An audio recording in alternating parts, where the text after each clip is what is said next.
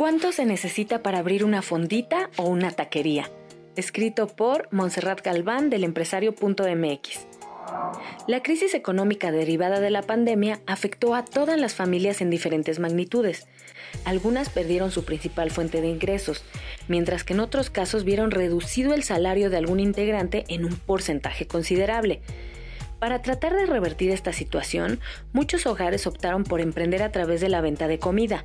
Snacks, postres, malteadas, comida corrida o antojitos son algunos de los principales platillos que las familias han decidido preparar para obtener algún dinero o incluso se han convertido en su único recurso frente a la crisis.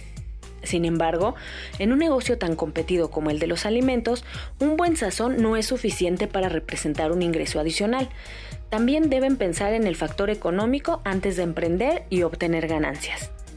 José Manuel Pérez Meléndez, director comercial de Parrilla Superflama, señaló que antes de comenzar a vender comida como ingreso extra, debe considerar el tiempo y dinero que requerirá invertir. Al iniciar en este tipo de negocio, una de las primeras y principales preguntas es respecto al presupuesto que se debe destinar. Ello dependerá del modelo de negocio y los platillos.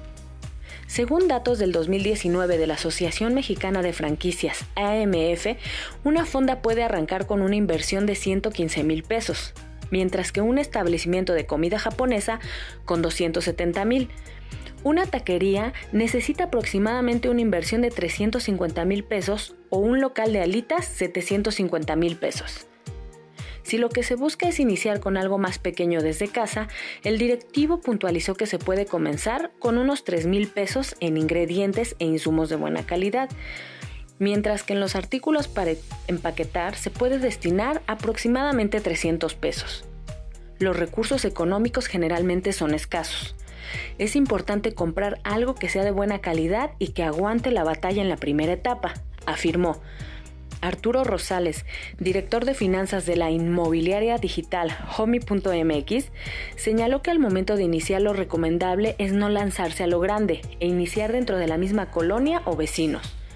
Recomendó analizar las tendencias de lo que hay en el mercado y una vez analizado, considerar la capacidad de producción y a cuántas personas se puede llegar Implementar un presupuesto, aunque sea pequeño, de lo que costaría ejecutar esa idea y los ingresos que se pueden obtener al momento de hacer el presupuesto, uno se puede dar cuenta que realmente no es tan productivo o tal vez sí, comentó.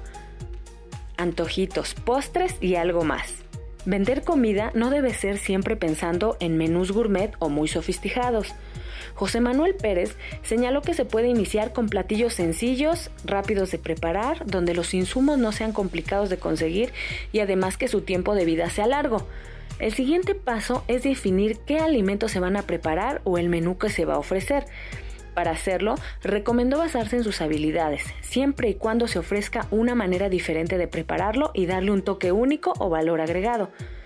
Esta diferencia puede ser en la preparación, en la presentación, en el costo o inclusive en la experiencia en el lugar físico en el que se va a servir el platillo, indicó. Dark Kitchen, otra opción.